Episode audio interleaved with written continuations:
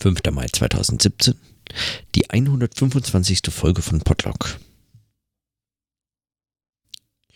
Heute möchte ich die Themen, die ich gestern begonnen habe zu notieren und an denen es äh, sicherlich noch in den nächsten Tagen und Wochen weitergeht, ähm, liegen lassen, weil ich äh, daran ging es heute nicht weiter. Also sowohl äh, mit Sprachnachrichten ging es heute nicht weiter, als auch die Frage, ob man nicht GitHub nutzen kann, um ähm, äh, das für wissenschaftliche Open Source Projekte oder äh, Open Access Projekte und kollaboratives Schreiben an Dokumenten ähm, und an Theorien, also ob das nicht für Theoriearbeit eigentlich möglich wäre zu verwenden. Da ging es heute nicht weiter, auch wenn ich von Jonathan ein, einen, äh, ein, ich glaube, ein, ich, ich habe gar nicht reinhören können, irgendeine Aufzeichnung, wo er drüber nachgedacht hat für irgendwas.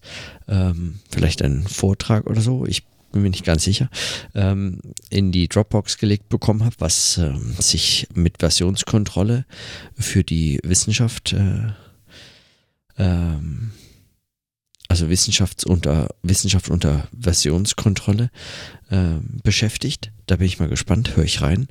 Aber äh, genau, aber ansonsten ging es da heute nicht weiter und deswegen möchte ich gerne mich äh, heute mit dem Text, mit dem zweiten Text aus Philosophie und Aktualität, diesem Streitgespräch zwischen Alain Badiou und Slavoj Žižek äh, beschäftigen und zwar jetzt dem Vortrag von von Zizek, der, ähm, der auch zu der Frage nach, dem, nach der Be Rolle und Funktion der Philosophie äh, in, als gefragt und äh, äh, gesucht Gesprächspartnerin in, für die Öffentlichkeit, für was auch immer, das öffentliche Leben äh, oder so.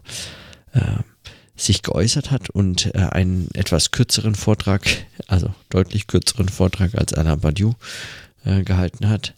Ähm, allerdings ging es bei ihm ja auch ganz bescheiden nicht eben um das Universelle und äh, überhaupt alles, mit dem man dann, äh, wie, es Alain Badiou geschrieben hat, äh, die Frage nach dem Engagement des Philosophen in der Gegenwart vollständig beantworten kann, sondern es ging natürlich ähm, ein bisschen bescheidener und ähm, auch sehr viel äh, sprunghafter äh, um ganz unterschiedliche Fragen, aber vor allem ähm, um die These, dass also um, um den Versuch einer sein, seiner Antwort auf die Frage, was denn eigentlich die Rolle der Philosophie heute ist in der Öffentlichkeit.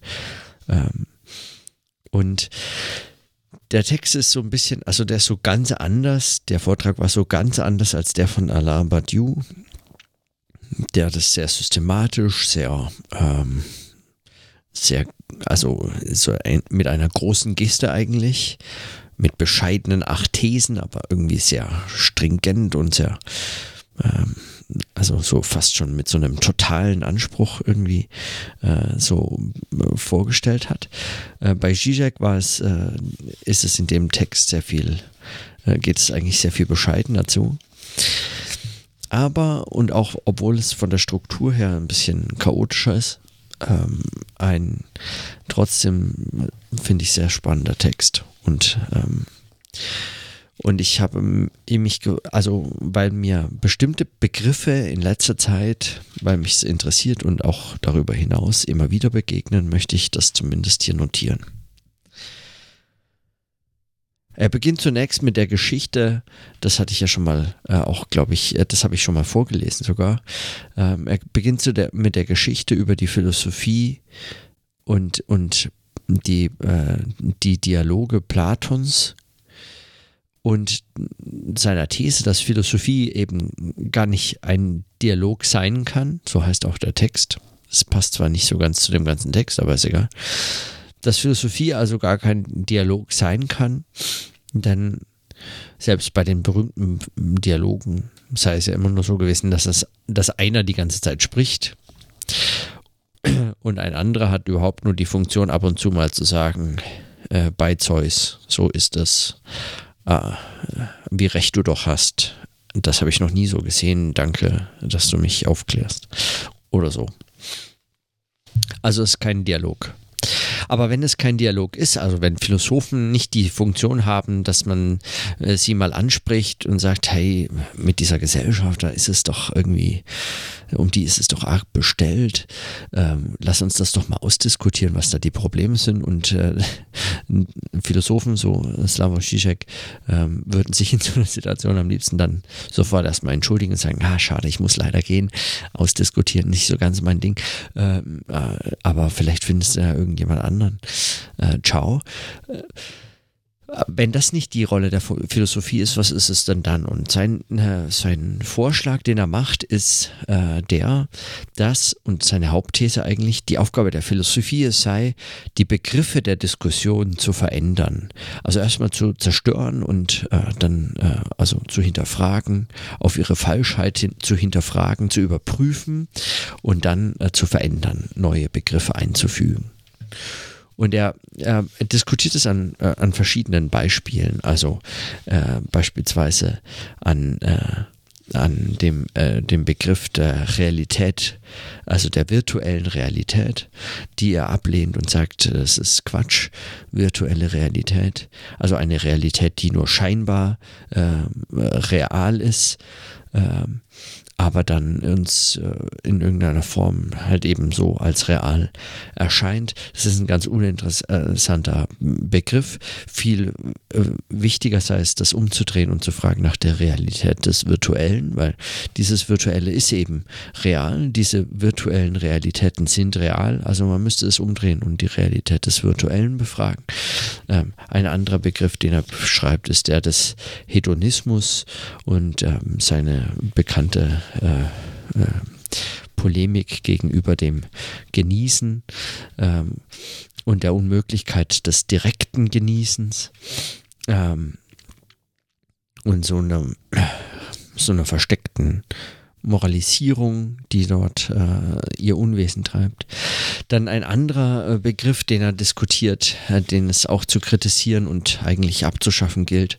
Ähm, und die diskutiert er eigentlich alle nicht richtig, sondern die erwähnt er nur, also die nennt er, es verweist bei ihm äh, eigentlich fast immer auf äh, irgendwelche Monographien, die er zu dem Thema geschrieben hat. Ganz selten nur eine, aber die sind dann auch äh, redundant, also man kann die dann also man kennt dann ja schon ungefähr die Stoßrichtung.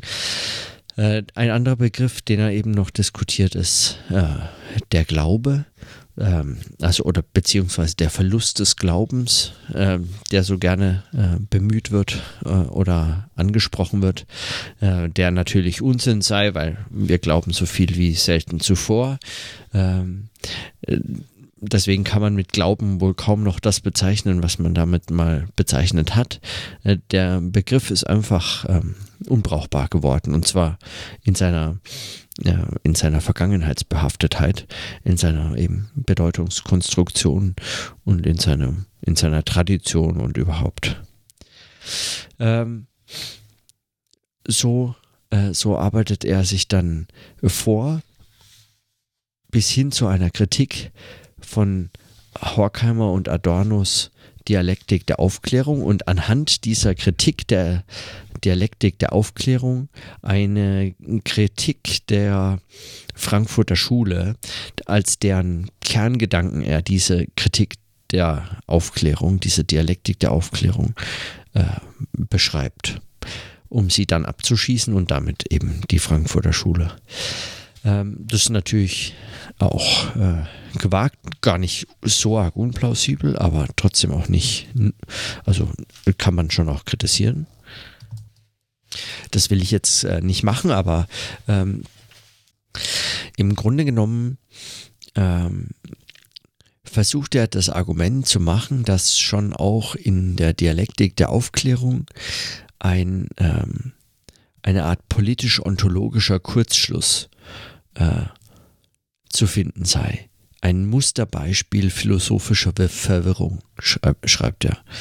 Und zwar Zitat, die pseudotranszendentale Kategorie des Projekts der Aufklärung soll die totalitären Phänomene unmittelbar erklären. Eine jüngere Version dieser vorgetäuschten und falschen philosophischen Geste, deren Philosophie uns davor bewahrt zu denken, ist der postmoderne Kurzschluss des politischen Totalitarismus mit dem philosophischen Begriff der Totalität. Hier beschwört man die ontologische Enthüllung als unmittelbare, quasi transzendentale Erklärung konkreter politischer Phänomene. Die postmoderne Philosophie offeriert den Schein des Denkens, um vorweg jedes Ereignis im Badiouschen Sinne des durchbrechenden Neuen zu diskreditieren. Also was er am, an der Kritik, an der Dialektik der Aufklärung dann als als Musterbeispiel nimmt und dann zum Beispiel auch der postmodernen äh, Philosophie vorwirft, ist, dass sie letztlich mit dieser Kritik an der Aufklärung verhindert, äh, dass man radikalen Wandel in der Gesellschaft überhaupt sich zu denken traut. Und zwar warum die Dialektik der Aufklärung da ein Musterbeispiel sein soll, ist, weil eben diese, ähm, weil eben diese Ablehnung von Totalitarismen als, ein, als eine Perversion und letztlich als eine konsequente Logik äh, der Aufklärung selber kritisiert wird er verliert hier kein Wort darüber, dass es eigentlich auch explizit Horkheimer und Adorno in der Dialektik der Aufklärung um eine Rettung der Aufklärung geht. Also wie sie selber geschrieben haben. Dass es um eine Rettung der Aufklärung vor der Aufklärung äh, geht. Aber ähm, also das kann man ihm jetzt einfach mal äh, möglicherweise durchgehen lassen. Er vergleicht dann noch äh, Hitlers Faschismus mit dem Stalinismus und so führt dann die Diskussion, die er auch ab und zu führt, weil ihm seine Gegner so gerne vorwerfen. Das ist alles nur äh, äh so etwas weniger interessant, aber ähm, Interessant finde ich an der Stelle, also dass er diesen radikalen Wandel, diese Idee von Badiou als, äh, als, äh, sozusagen, als einen radikalen Bruch, als äh, das Ereignis zu denken, dass das auftaucht und ähm, etwas Neues setzt, das in den Begriffen, in, dem, in der Macht des Wissens nicht aufzugehen vermag, das darin eigentlich gar nicht erklärt werden kann, dass immer irgendwie eine Art Fremdkörper äh, ist, kein Körper, aber äh, ein fremdes Element ist, ein Ereignis eben, das etwas hat, was nicht äh, aufgeht. Und in diesem nicht aufgehenden eine Subjektivierung äh, erschafft, äh, also ein Subjekt, äh, nämlich das Denken.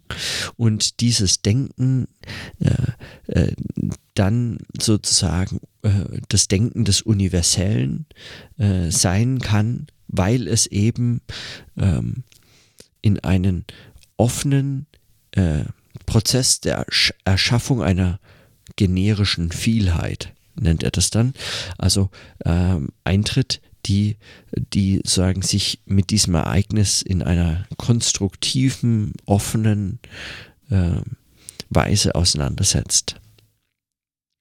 Ah, das war jetzt abstrakt, aber mir reicht's. Ähm,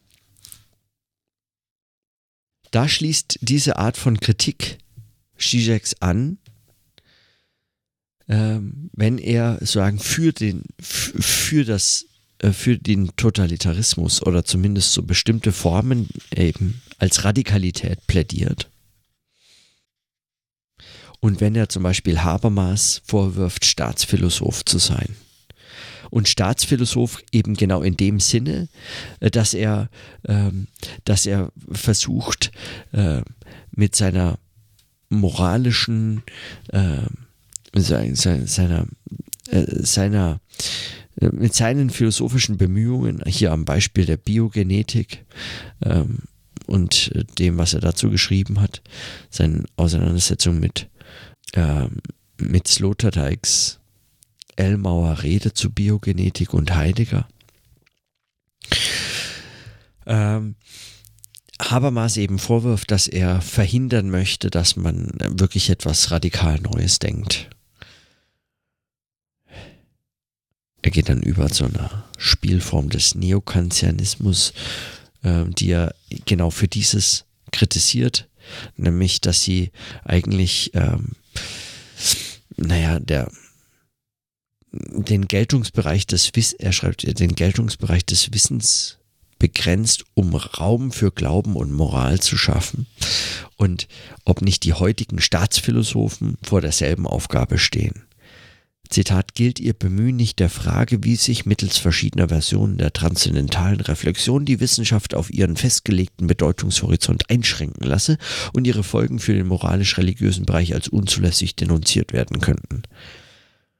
Dann macht er, dann springt er wieder zurück zur äh, kritischen Theorie und zur Dialektik der Aufklärung, der er vorwirft, dass sie zwar Totalitarismen kritisiert, aber äh, zum Beispiel den Stalinismus äh, gänzlich außen vor lässt, der das eigentliche Trauma gewesen sei, weil er mit guten Absichten gestartet ist und damit eigentlich für sozusagen für selbst, also besonders den Versuch der Rettung der Aufklärung vor sich selbst, äh, eigentlich das, die wirkliche, das wirkliche Problem darstellt. Die Idee, dass äh, selbst solche ähm, äh, Massen Vernichtung, industrielle Menschenvernichtung wie im Dritten Reich, äh, dass das äh, die Perversion der Aufklärung aber letztlich aus ihrer eigenen Logik geschaffen hervorgeht, das sei noch kein wirkliches Problem zu denken, aber dass es der Stalinismus, dass es den Stalinismus gab, der mit äh, guter Absicht gestartet ist äh, und dann Ähnliches hervorgebracht hat, das sei das eigentliche Problem. Und davon findet sich nichts in der Dialektik der Aufklärung. Äh, sie tun so, als, äh, als gäbe es das Problem gar nicht. Diese ganze, dieser ganze Abschnitt war so eine Art, ich weiß auch nicht, also es ging so nicht ganz direkt zur Frage. Es hat sich gar nicht so sehr mit dem beschäftigt, was der Aufsatz äh, sich vorgenommen hatte oder der Vortrag. Es waren so eher so kleinere Abschweifungen. Nicht ganz uninteressant, aber irgendwie auch. Aber dann, äh, dann wurde es nochmal spannend. Er kritisiert dann anschließend Derrida und zwar nicht für seine philosophischen Arbeiten, sondern er kritisiert ihn dafür, dass er äh, quasi die, die Position der Philosophie verlassen hat und so politische Empfehlungen äh, von sich gab. Und das sei absurd. Äh, also weil weil was, äh, was befähigt ihn denn dazu, Aussagen zu treffen? So sinngemäß die Kritik von Zizek. Also wenn man nach der Rolle der Philosophie und des, der Philosophen für die Gesellschaft fragt, dann müsste man sich sehr viel genauer nach der, der Philosophie inhärenten Rolle für Gesellschaft fragen.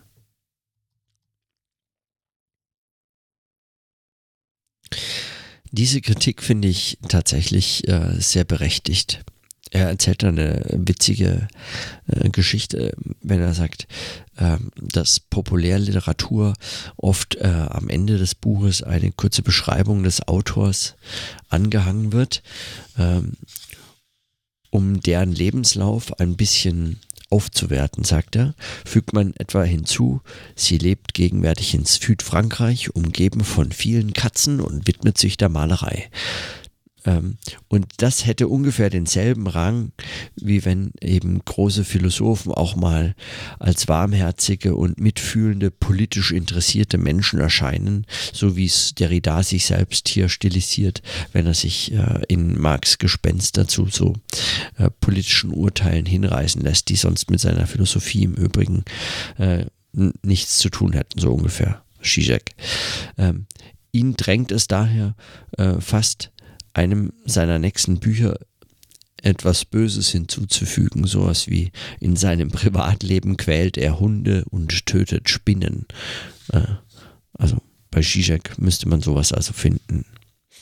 Einfach nur, um das mal ad absurdum zu führen. Philosophen einfach so nach ihrer Meinung zu fragen, ist so ähnlich spannend wie irgendwen anders einfach so nach seiner Meinung zu fragen.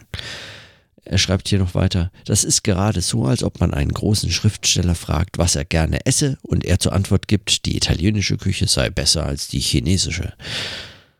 Also es kann nur darum gehen, was der Philosophie inhärent ist.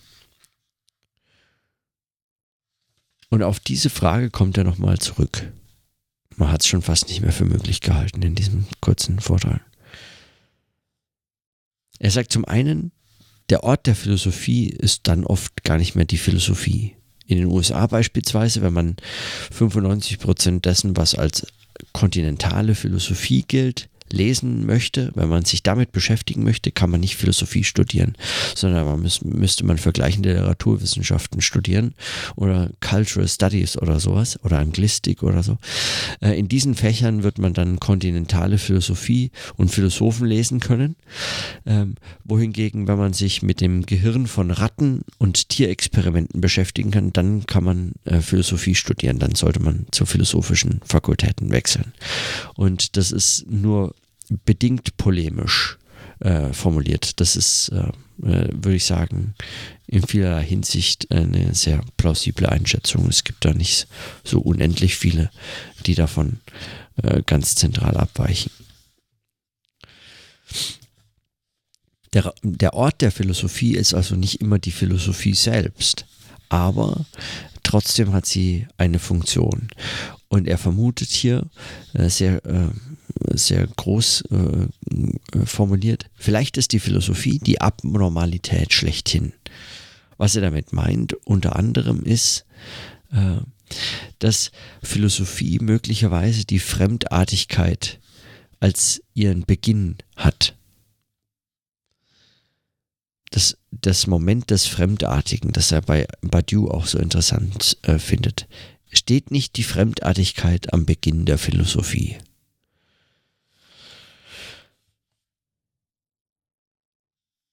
Er erzählt hier die Geschichte von Descartes, der äh, geschrieben hat, dass er in der Fremde er nicht nur das Fremde als Fremdes entdeckt hätte, sondern auch noch das eigene als die eigenen Bräuche, als äh, die eigene Kultur nicht weniger befremdlich ja lächerlich wirke, wenn man sich mit anderen fremden Gebräuchen und äh, Kulturen beschäftigt.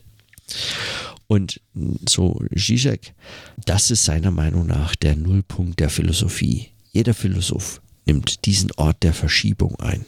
Und er spricht nochmal, und das ganz explizit hier, von einem Minimum an Zerfall der organischen Gesellschaft. Also Philosophen äh, sind nicht nur daran haben nicht nur ihre Aufgabe eigentlich äh, Begriffe zu zerstören, hinterfragen, ähm, aufzuheben, zu verändern, sondern äh, diese Veränderung, ähm, äh, die hängt zusammen mit einem Minimum an Zerfall der organischen Gesellschaft.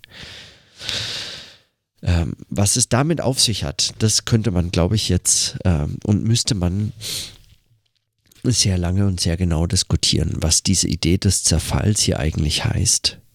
Mit Badiou würde ich meinen, also in, wenn man diese Thesen ähm, medientheoretisch liest, so wie ich das gelesen habe, würde man sagen, diese Zerfallsform ist einfach schon dem Sinn inhärent, also dem Medium Sinn, Sinn als äh, dem Medium äh, schlechthin, äh, dem ersten Medium. Ist diese Form von Zerfall, um die es hier geht, schon inhärent und das ist äh, zugleich was eigentlich äh, das, ähm, dieses Universelle und die Wahrheit als immer unabschließbar und, äh, und offen ähm, äh, hier beschrieben sein lässt. Und dieser Zerfall ist zugleich das, was äh, die Begriffe, die, die es gilt zu hinterfragen, auch als eben falsche Begriffe überhaupt erst überführbar äh, äh, sein lässt. Diese, dieser Zerfall. Es gibt natürlich Begriffe, bei denen lohnt sich das vermutlich nicht, sie ihrer Falschheit zu überführen. Aber dann sind sie möglicherweise auch nicht einfach Begriffe in diesem strengen Sinne, in diesem, ähm, in diesem starken Sinne, sondern dann sind es irgendwie, weiß ich nicht, Namen, Bezeichnungen, ja, Sachen, Gegenstände, irgendwas, wo auch immer wir Begriff dazu sagen. Aber wenn es tatsächlich um Begriffe geht, also solche Beispiele, wie er vorhin gebracht hatte, da äh, Glauben, ähm, äh, was war es noch, Hedonismus, äh, auch Demokratie, Totalitarismus ähm, ja, oder überhaupt das Totale.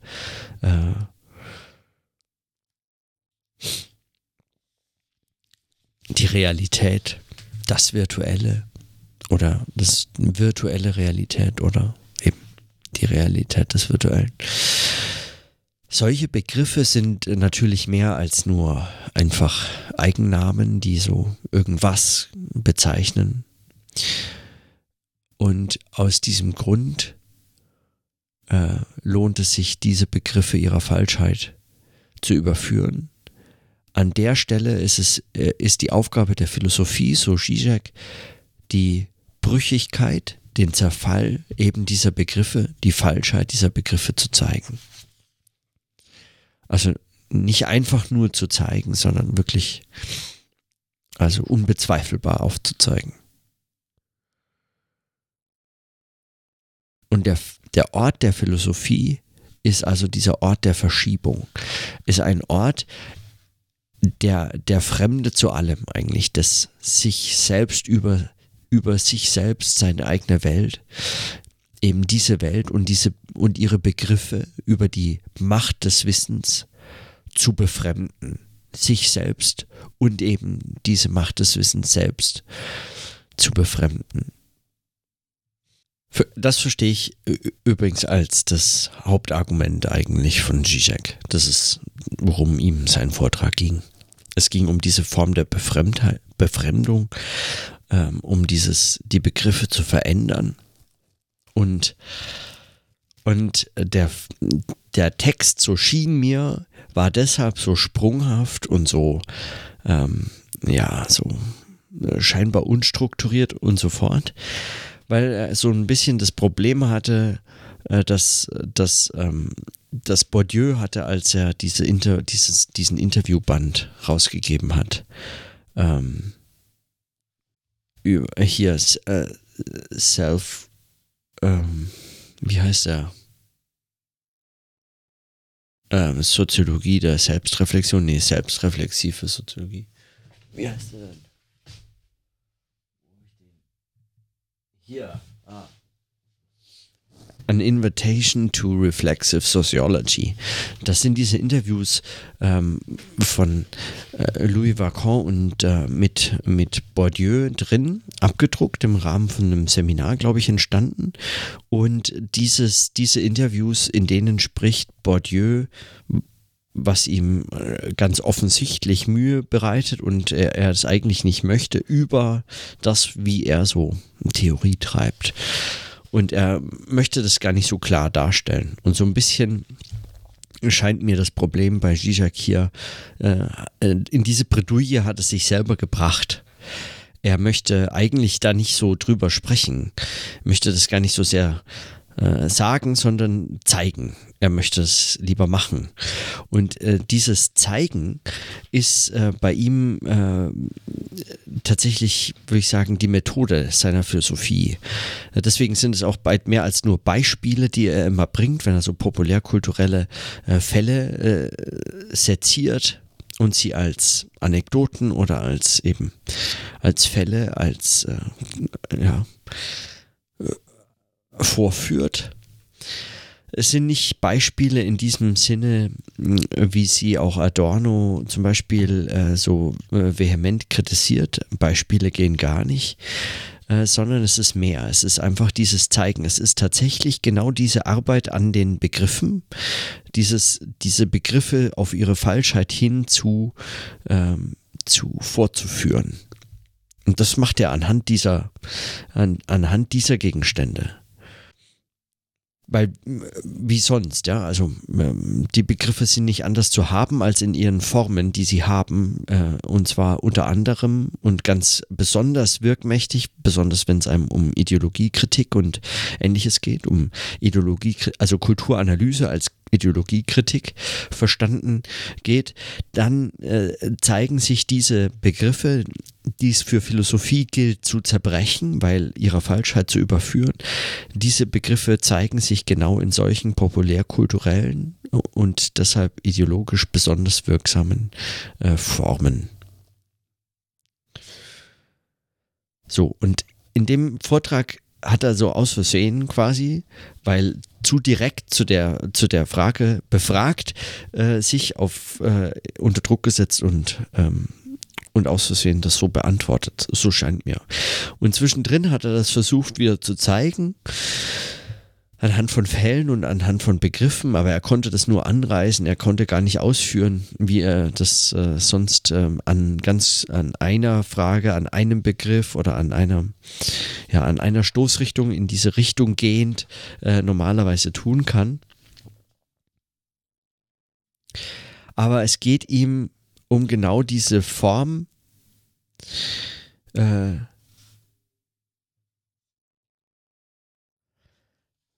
diesen Ort der Verschiebung aufzuzeigen und darum zu zeigen, dass Philosophie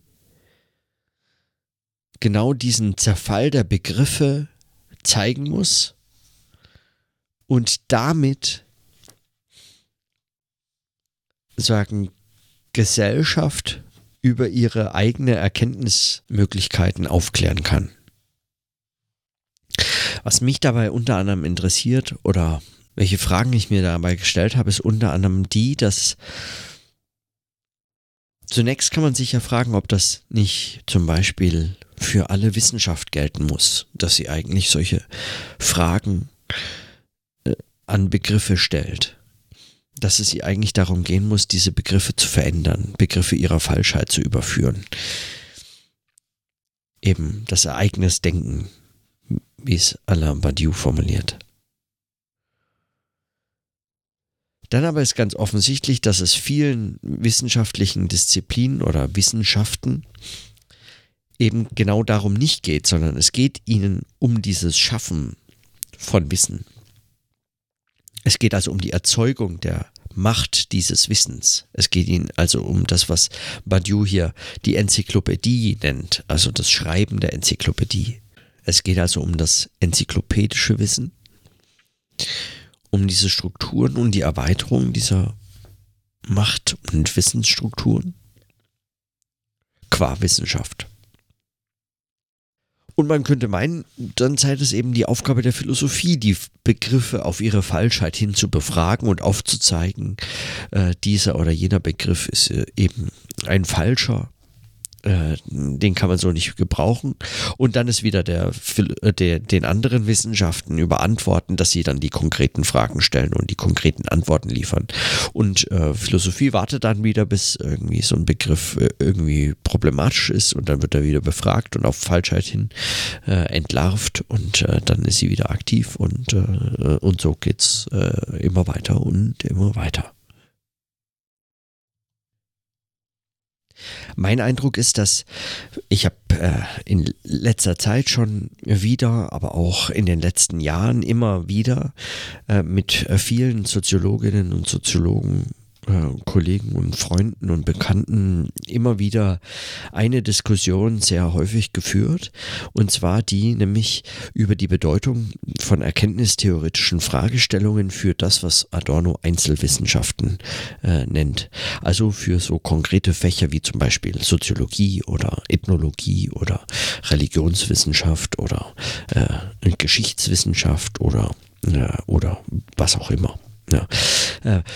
Und, ähm, und wenn ich jetzt diese Position nehmen würde, also diese, diese fast schon Arbeitsteilung zwischen den Wissenschaften, die Wissen schaffen und damit das, die, die Macht des Wissens äh, erzeugen und die Philosophie auf der anderen Seite, die dann die Falschheit der Begriffe aufzuzeigen äh, in der Lage ist und das sich auch noch selbst erklärt zu ihrer ureigenen, der Philosophie inhärenten Aufgabe macht, ähm, äh, dann würde ich sagen, das entspricht ungefähr auch genau den Positionen, auf die man so trifft in den sogenannten Einzelwissenschaften.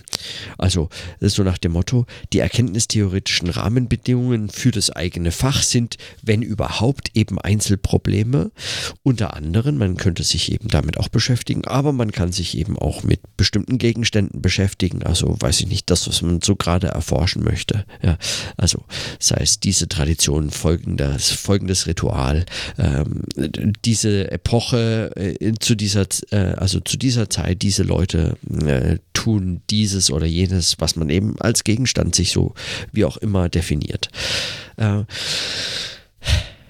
so, und was ich mich frage, ist, ähm, kann man dieser Unterscheidung Zizeks eigentlich folgen? Ist das wirklich die Aufgabe der Philosophie oder ist das nicht zumindest auch in, äh, in gewisser Hinsicht die Aufgabe einfach von aller Wissenschaft? Und mein Eindruck ist, dass sie das ist.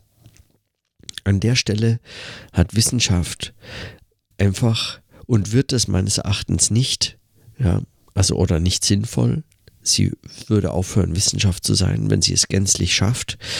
Äh, sie ist einfach aus, also möglicherweise also aus ihrem Ursprung, also aus ihrem der Philosophie entspringen, für, für immer, solange sie Wissenschaft äh, sein äh, soll, auf dieses, auf diese, auf diesen auf diese Extreme hin verwiesen. Und zwar immer in jeder Forschung, in jedem Gegenstand, immer auf sagen beides verwiesen.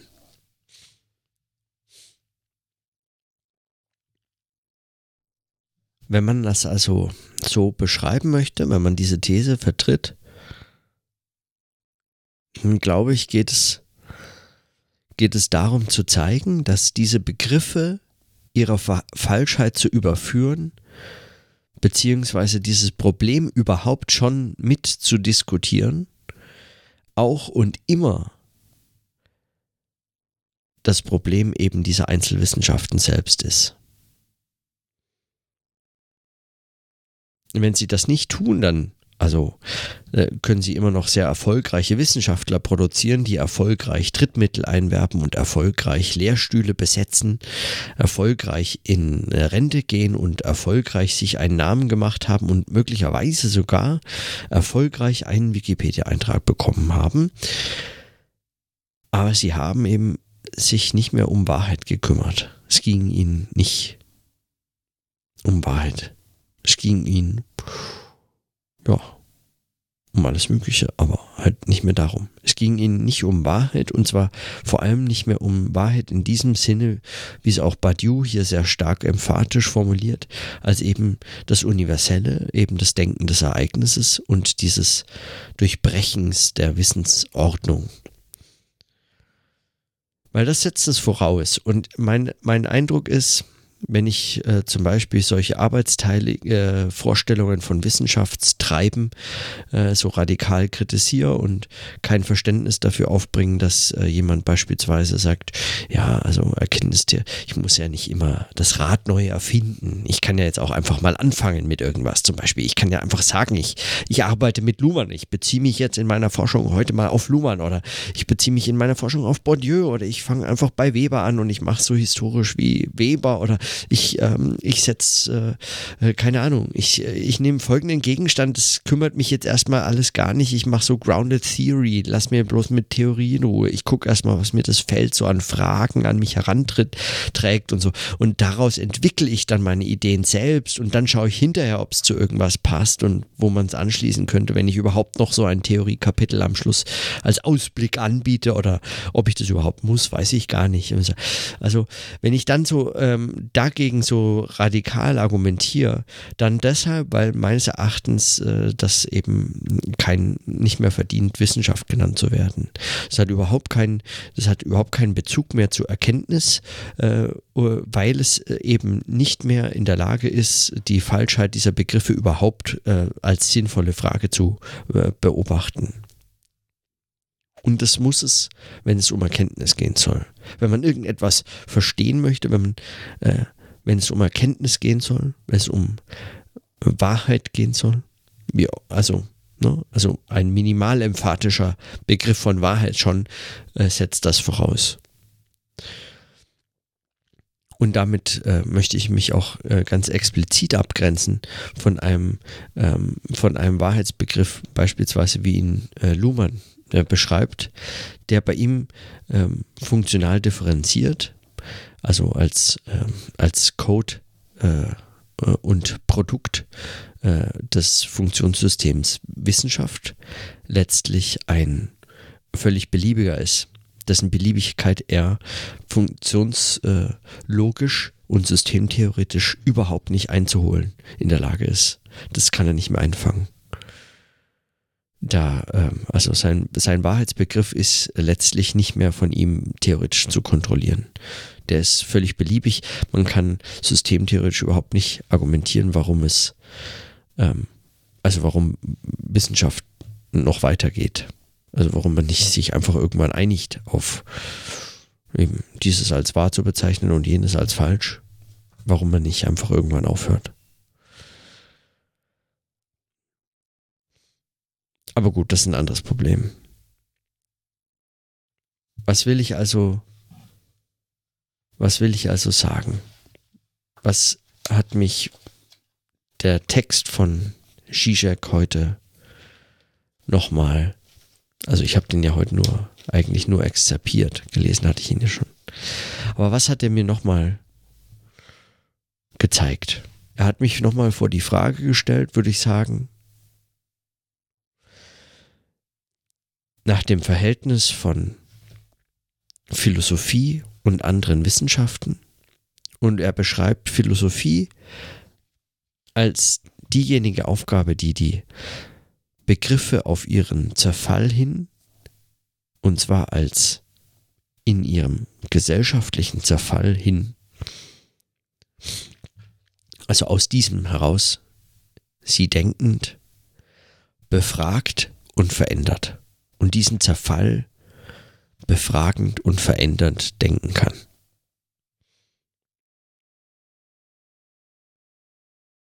Dieses aufzuzeigen sei die Aufgabe von Philosophie.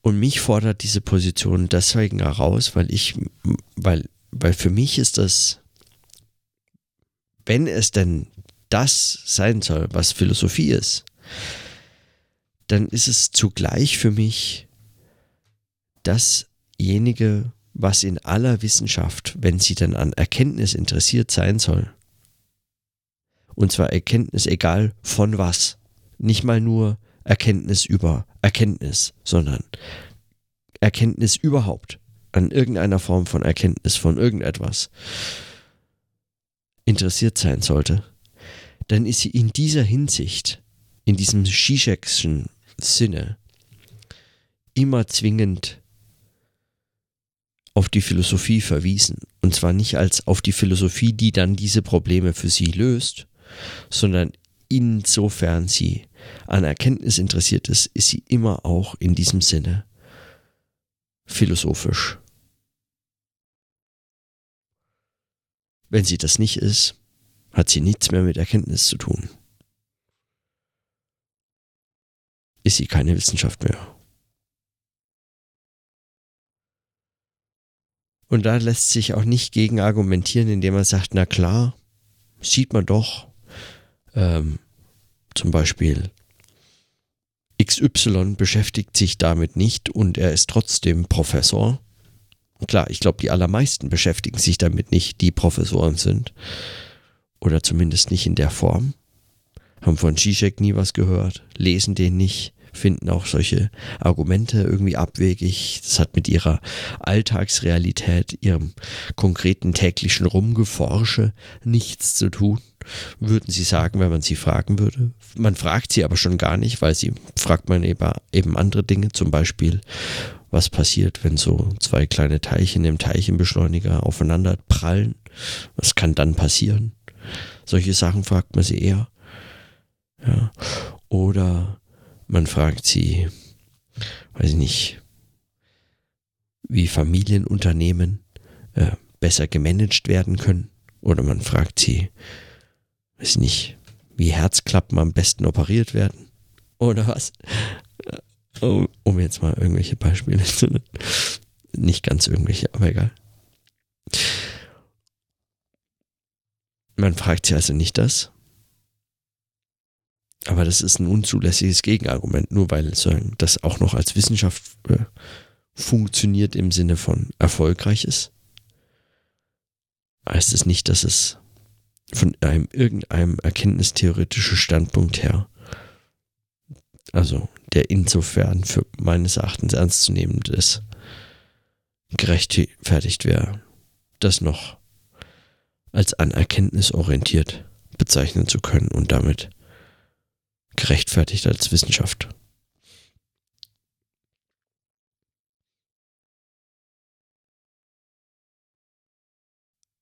Ich glaube, offene Fragen, an denen ich gerne noch weiterdenken möchte, ist zum einen das, was ich, was, was ich mir heute jetzt erst so richtig klar war, als ich das vorgestellt habe mit der Frage nach der Methode von Zizek, also mit den Problemen, die er mit diesem eigenen selber verfassten Text eigentlich hat.